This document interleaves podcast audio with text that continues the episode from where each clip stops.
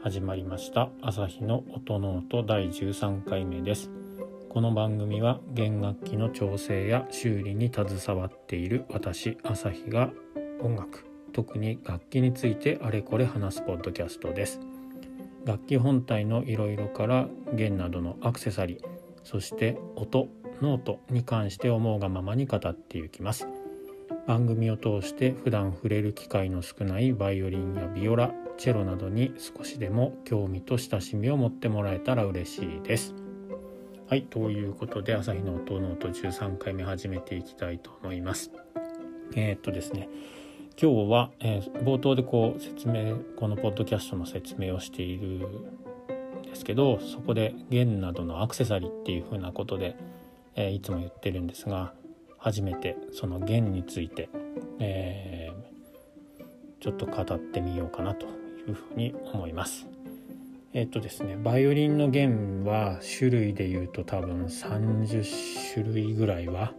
あるのかなというふうに思うんですけども、えー、最近新しい、えー、ラインナップというか弦の銘柄が出てそれについてその発表と販売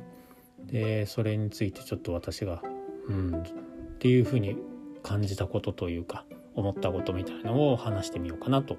ます。えっ、ー、とその新たに発売された、えー、弦の名前がドミナントプロというふうな、えー、プロって名前がついてるんですけどそういった弦が発売されました。でえっ、ー、とドミナントプロなんですけどドミナントっていうだけそれだけっていう弦はもうほんとかれこれもう何十年半世紀近くになるのかなかなりずっと昔から私が子供の頃から、えー、ドミナントって言われる弦はあるのですごいロングセラーので特にこう色付けをしてない感じの弦。なんか明るい音が出ますとか、えー、渋い音が出ますとかそういった感じにこうどこかしらどちらかにこう座標で言うと音の感じ音色を振ってる感じがなくて非常にニュートラルに、えー、出てくれる弦。指標となるような弦っていうんですかねそういうのでずっと長く愛されてきている弦が、まあ、ドミナントっていう弦なんですけどそれにプロっていう名前がついたドミナントプロっていう弦が発売になりました。でえっ、ー、とちょっと音に関しても軽くですけどお話をしてみようかなと思うんですがその味付けされてないドミナントに比べて、えー、ドミナントプロはですねまあとにかく音量がすごい出るっていう感じがしますなんかこうビシバシ弾く人、えー、そういう人とか力強くこう弾く演奏するっていう人にはまあ一つ新しい弦のラインナップが増えたのかなっていうふうに思いました。えーと、そういったこう音量パワフルな弦の代表格としては、えーと、エバピラッツィっていうですね弦が。これはドミナントを作っている会社とは違う会社、えーと、まずドミナントを作っている会社はトマスティックトマスティーク、えー、トマスティック社が作っているんですけどでえーとまあ、二大巨頭的な感じで言うとその、えー、エバピラッツィを作っている、えー、ピラストロ社っていうのがありましてピラストロ社が、えー、代表的な弦っていうのが、まあ、いわゆる、うん、売れ筋の弦っていうのがエバピラッツィ。あとはオリーブとかいう弦もあったりするんですけど、えー、ですのでエバピラッチトマスティック社はそのピラストロ社が作っているエバピラッチの対抗馬みたいな形でドミナントプロっていうのをこう販売してきたのかなっていう感じが自分の中ではしています。えっ、ー、とちょっとごちゃごちゃ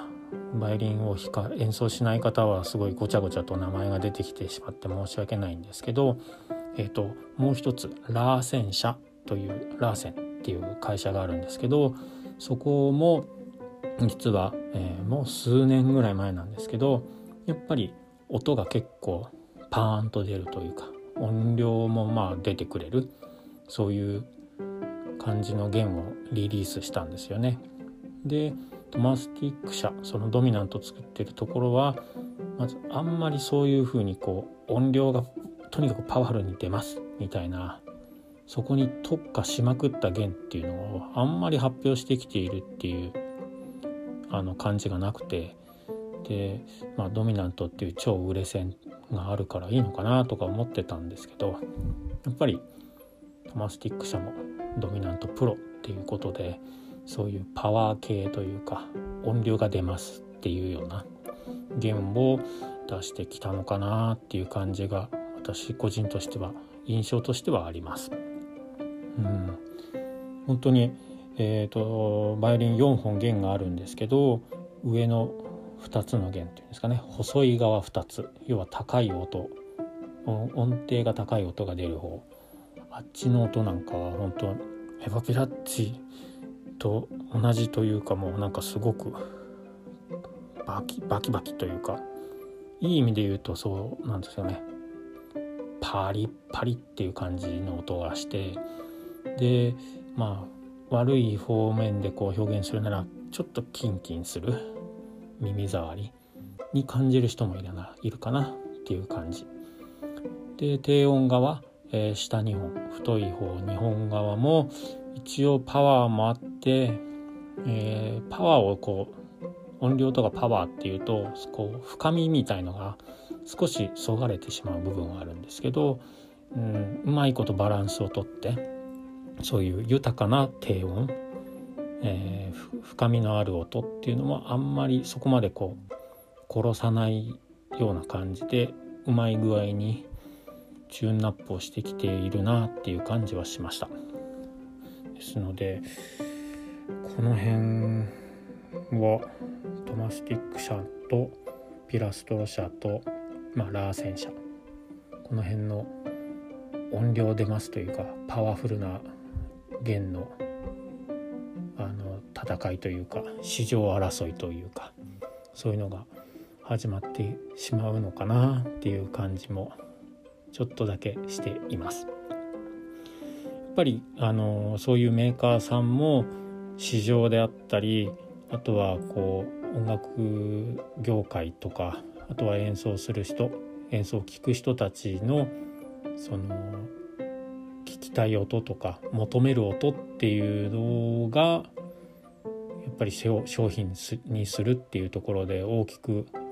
ウェイトを占めてくるんじゃないかなと思うので今の時代はやっぱりそう考えるとパワフルで音量がパーンと出てっていう音を、うん、時代は求めているのかなという感じがしています。うんやっぱりそのファッションとかもそうだと思いますしあと音楽業界でいうとこう何て言うんだろう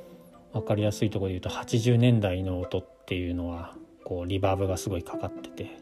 なんかすごい特徴的な感じがしたりすると思うんですけどああいう感じでこう時代が求めるというか作った音が時代をを作ったっていう考え方もできると思うんですけどそういうふうにこうそれぞれ時代年代によってこうみんなが求める音とかっていうのは変わっていくんだろうなっていう感じがしています。ですので、うん、今回のそのドミナントプロの発売そしてまあ聞いてみた弾いてみた感じの音の変のなんだ印象からすると、うん、クラシックというかそのバイオリンの音に関しては、うん、そちらの方にこう音のニーズは進んでいるのかなっていう感じがしました。あんまり、うん、これは本当好き嫌い味とかと一緒で好き嫌いなのであの、ね、問題はないと思うんですけど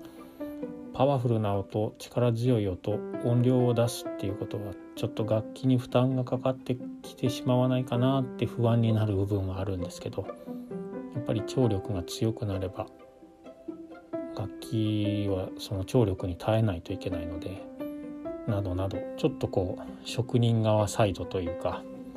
からは思うところがあったりもするのも事実です。でもねこう新しい弦が出てきてくれるっていうのはなんかあのなんでしょうね弾いてる人も楽しいでしょうし新しいあの音を聞けるっていうことでリスナーさんもあの楽しみだったりはあると思うのでなんかねずっと新しい弦が出ないで市場が停滞するっていうよりはこうあたなんかいろいろ新たな弦がこうポコポコっとたまに出てきてくれるっていうのはすごく嬉しいですね。あとは願わくばお値段がもう少し安くなると嬉しいなっていう感じはしています。えっ、ー、と私前もお話をしていると思うんですけどギターを弾くんですがギターの弦は6本あって、えー、どれぐらいだろう？1,000円いかなくても買えるのかな？6本セットで最近弦を変えてないから全く覚えてないんですけどでもバイオリンって4本で、えー、だいたい5,000円から1万3,000円ぐらいしちゃうんですよね。ですので例えば1万3,000円っていうと1本、まあ、単価で単純に割ると3,000円とかしちゃうんですよね。ギターの6本分よりもた 3, 3倍も高いみたいなそんな感じなのでもう少しこうバイオリンに興味を持つ人が増えてバイオリンを演奏するっていう人が増えてで分母が増えるので弦の値段も少し安くなっていってくれたりしたらなんかすごくウィンウィンで嬉しいなっていうふうに私は思います。ということで、えー、今日の「朝日の音の音」第13回目は、えー、弦の話をさせていただきました。えー、番組を気に入っていただけた方はフォローやいいねサブスクライブ購読をどうぞよろしくお願いします。それでは皆さんまた次回の配信でお会いしましょう。ありがとうございました。さようなら。